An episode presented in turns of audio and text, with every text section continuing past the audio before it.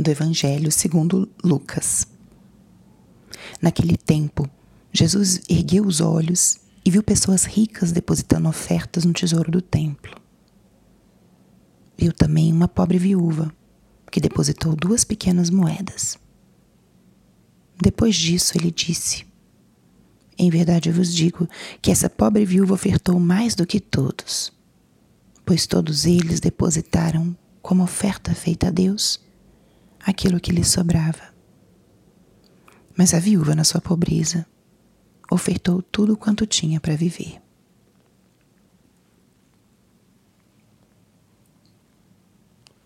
Espírito Santo, alma da minha alma, ilumina minha mente, abre meu coração com teu amor, para que eu possa acolher a palavra de hoje e fazer dela vida na minha vida.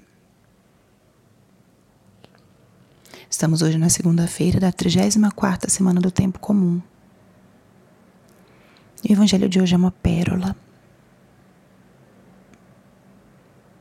Jesus observa as pessoas no templo.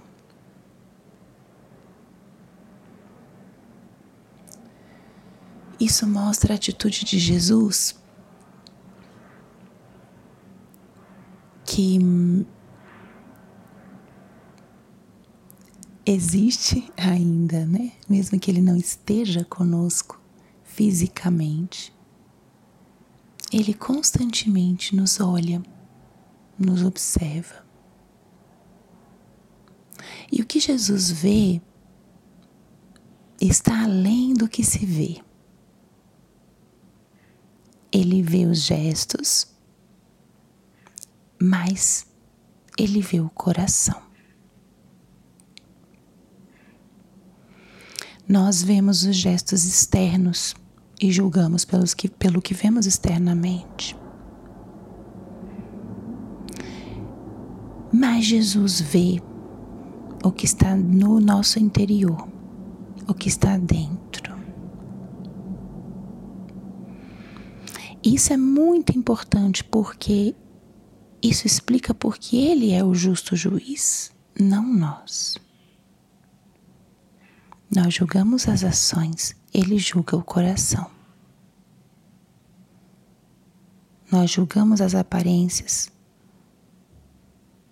nós julgamos, ele julga o coração. Primeira reflexão da nossa manhã. Você é conhecido por Deus desde dentro. Isso é um consolo porque ele vai transformando, modelando desde dentro. Esse é o caminho de santificação, essa é a obra do Espírito Santo. Não é tanto de transformar comportamentos, mas transformar corações. De nada adianta um comportamento externamente perfeito se o coração não acompanha esse caminho, se não acompanha esse processo. Não menosprezando os comportamentos, porque eles são as escolhas que a gente faz, são a expressão mais evidente das nossas opções e dos nossos valores. Mas não é tudo. É importante que nós tenhamos o nosso coração convertido. Jesus observa e ele vê pessoas ricas depositando as ofertas no templo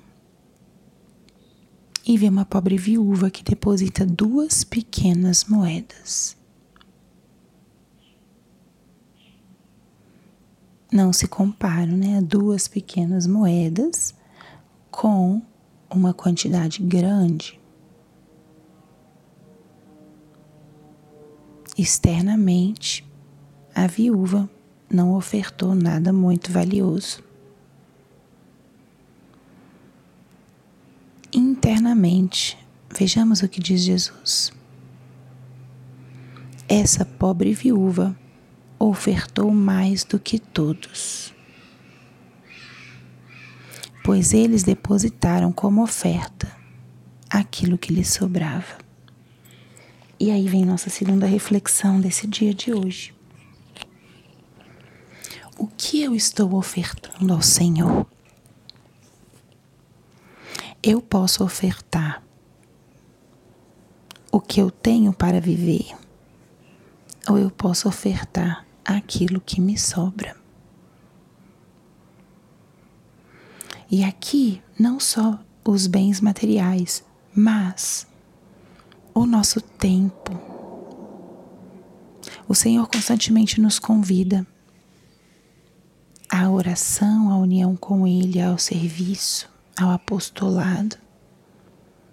E muitas são as desculpas. Eu não tenho tempo. É das coisas que a gente mais repete ou eu mais escuto quando estou na orientação espiritual.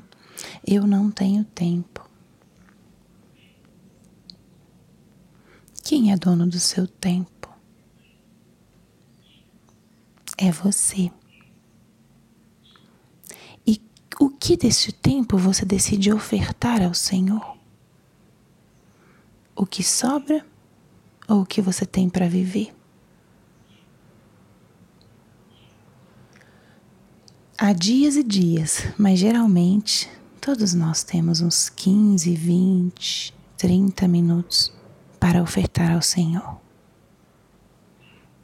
Aqueles 15, 20, 30 minutos que ficamos muitas vezes no celular, nas redes sociais, ou fazendo outras coisas que podem ser acomodadas de uma forma diferente no nosso dia. E nós poderíamos ofertar este tempo a Deus.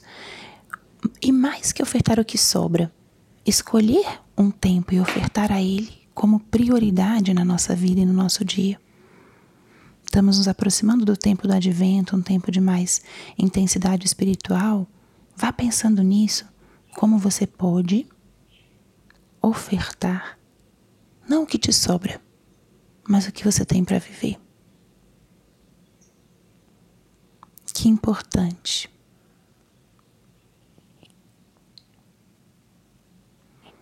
à luz dessa palavra, coloque-se nessa cena. Quem seria você? Você seria do grupo dos ricos, que dão grandes ofertas, mas aquilo que sobra? Ou você seria como a viúva, que dá tudo, dá o que tem para viver? Deixe que essa palavra te toque, te interpele e transforme em uma ação concreta essa oferta de tudo que tens ao teu Senhor. E hoje, dia 27 de novembro, é dia de Nossa Senhora das Graças, Nossa Senhora da Medalha Milagrosa. Um dia para pedir as graças que você precisa. Ela que apareceu na França, Santa Catarina Labouré, dizendo isso: que tristeza tenho nas minhas mãos raios acesos e raios apagados. Os raios apagados são aqueles aquelas graças que eu quero dar e os meus filhos não me pedem. Então Maria hoje está de braços abertos, mãos abertas, derramando suas graças sobre nós. Peça, peça a ela graças espirituais, graças materiais, curas, dons, tudo aquilo que você precise. Ela sim é como essa viúva que ofertou ao Senhor tudo o que tinha. E Deus multiplicou infinitamente. Glória ao Pai, ao Filho e ao Espírito Santo, como era no princípio, agora e sempre. Amém.